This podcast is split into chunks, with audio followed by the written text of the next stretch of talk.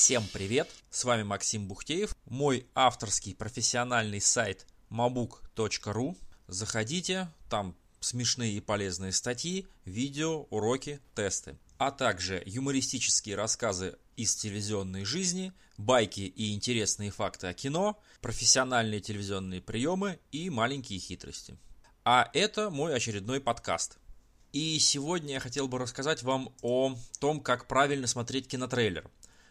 Дело в том, что я профессиональный телевизионщик и очень долгое время работал в отделах эфирного промо, каналов ТНТ, СТС. И за все время работы, а на телевидении работаю где-то уже лет 18, я сделал огромное количество роликов, где-то около 400. И с помощью этих роликов я рекламировал разные фильмы и передачи. Конечно, когда делаешь ролик, стараешься всегда приукрасить картину, недостатки фильма или передачи скрыть, достоинства как-то приукрасить. Для этого есть целый ряд профессиональных хитростей. Однако в конечном ролике все это все равно будет видно, и если зная все эти маленькие хитрости, внимательно смотреть кинотрейлер, то можно составить себе реальное представление о том, какой же на самом деле фильм или передача. Вот об этих приемах я и хотел бы сейчас рассказать. Первое и самое главное. Если вы в трейлере не увидели никакой интересной завязки сюжета, если он сразу как-то не стартанул так, чтобы вас зацепило, то, скорее всего, никаких интересных сюжетных ходов вы в фильме тоже не увидите. Дело в том, что а, голливудская технология производства современных фильмов а, такова, что самыми сильными сторонами в сценариях являются обычно завязка, вот та самая, первый драматургический акт, и поворотные точки – Такие точки создают интригу, побуждают у зрителя интерес к фильму своей загадочностью и оригинальностью. Поворотные точки это э, те точки, в которых сюжет делает неожиданный поворот, как-то переворачивает с ног на голову все. Практичные янки проповедуют системный подход, поэтому то, что сильно в кино, с успехом используется и в кинотрейлерах. Явное вранье обычно в роликах не практикуется, поэтому того, чего нет в роликах, обычно нет и в фильме – что в фильме, что в ролике, завязка, вот та самая, про которую я говорю, бывает в самом начале. Поэтому обращайте внимание на то, с чего начинается ролик.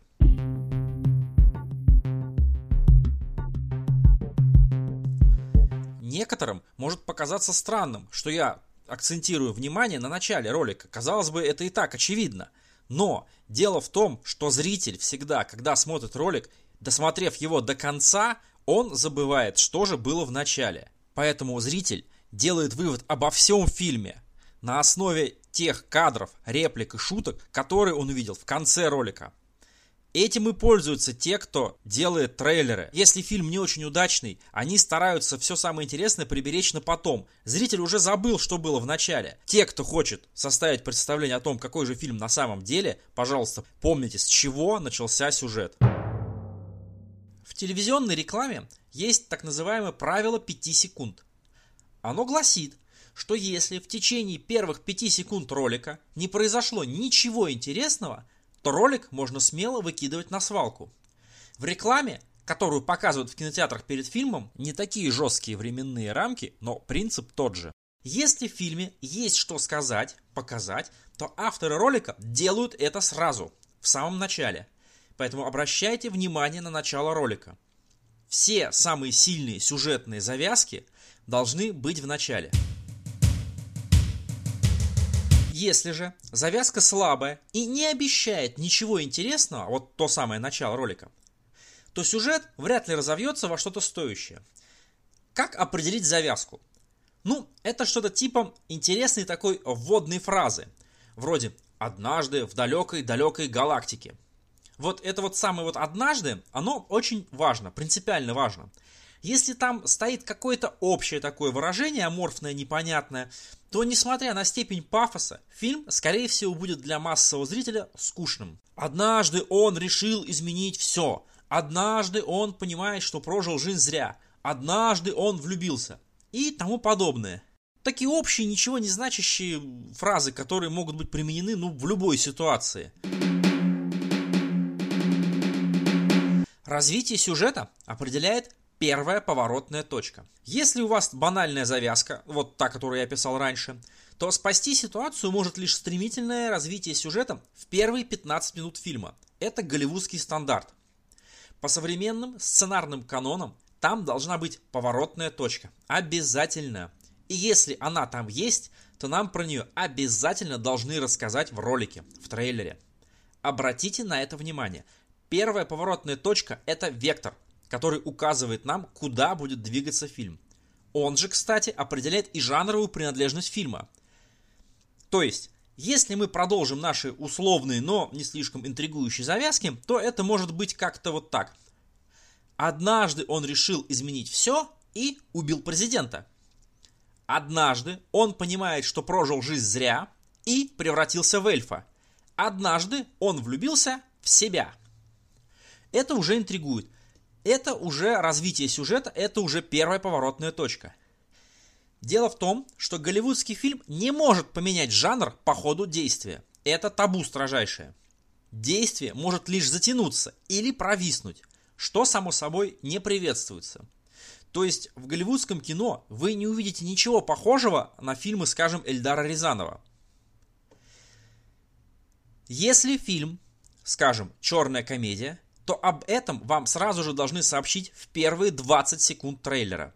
Не пропустите это сообщение, сделайте правильные выводы. И если вы решили смотреть фильм, сформируйте у себя правильные ожидания. Тогда вы получите от кино удовольствие. Чем богаче фильм по картинке, тем больше в фильме мест действия. Все самые интересные локации нам обязаны показать в трейлере. Считайте их, и вы сможете измерить труд авторов, вложенный в визуальную часть фильма. Мелкую видеонарезку обычно используют, чтобы скрыть один грустный факт. В фильме нечего показывать. То есть, в фильме мало мест действия и красивых планов. Если в фильме есть что показать, то обычно в трейлере присутствуют как минимум несколько длинных планов. Это могут быть трюки, спецэффекты или какие-то иные красоты – скажем, полуголые красивые люди или природа. А, кстати, насчет обнаженки. Если в фильме есть откровенные сцены, то их обязательно, как говорится, заявят. Конечно, в трейлере такие сцены нельзя полностью показывать, ведь их могут смотреть дети. Но что-то обязательно мелькнет. А похожее правило действует и для звукового оформления.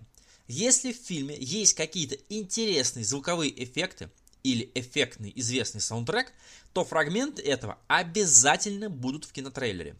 Чтобы скрыть отсутствие аудиоизюминки, чаще всего применяют мелкое бумканье и бабаханье на фоне мелькания черных полей.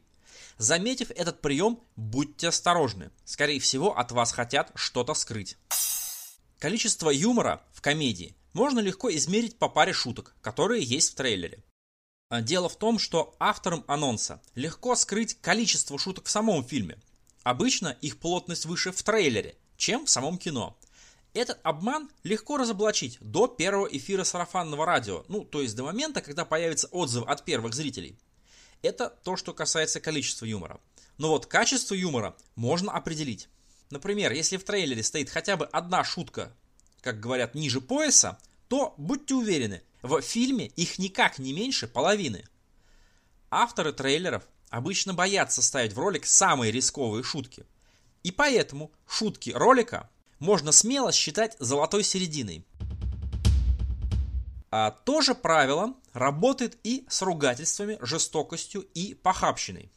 Если что-то такое есть в трейлере, то в фильме все это будет значительно жестче и похабнее. Повторы.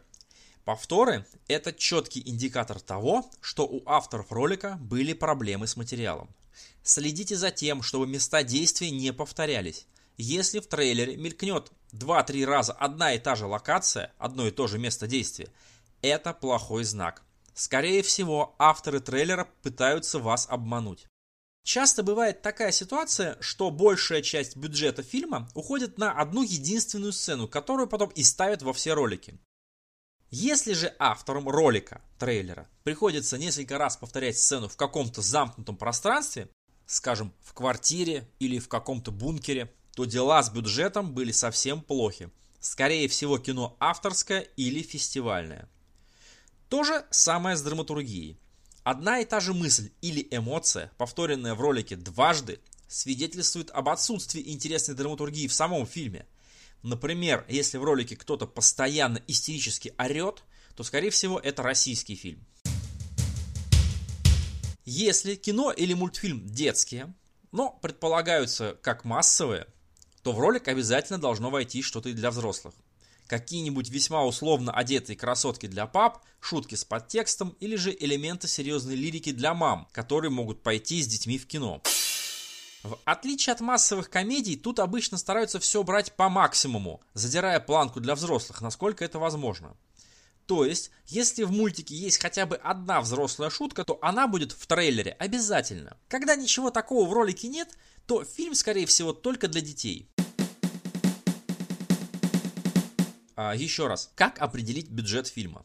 Для современного развития кинотехнологий можно сказать так. Ну, что довольно дешево. Знак, что бюджет довольно скромный. Это фантастические пейзажи, трехмерные летающие и ездящие аппараты, любые пейзажи на заднем плане, фоновая массовка. Что дорого? А, натурные съемки необычной природы с разных планов. Есть панорамы, проезды, передний и общий план – а, сложный грим, изменяющий контур и силуэт актера, костюмы с большим количеством элементов, изменения и взаимодействие со стихиями, водой, огнем и тому подобное. А все это довольно условно, конечно, так как технологии развиваются, но в любом случае надо следить за тем, чтобы спецэффекты были комплексными.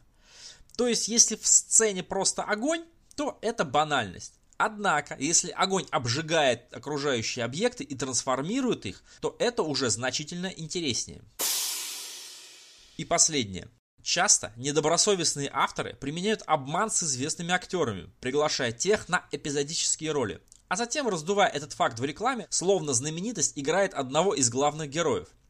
Разоблачить этот трюк довольно просто. Авторы ролика все равно должны показывать сюжетную завязку, и если известный актер снялся в эпизоде, то в эту самую завязку он, скорее всего, не попадет. Поэтому надо смотреть не на число появлений звезды в кадре, а на то, в скольких локациях, местах действия он появляется. Чаще всего одну и ту же сцену просто режут на части и разбрасывают по всему ролику, чтобы казалось, что знаменитостей в фильме довольно много.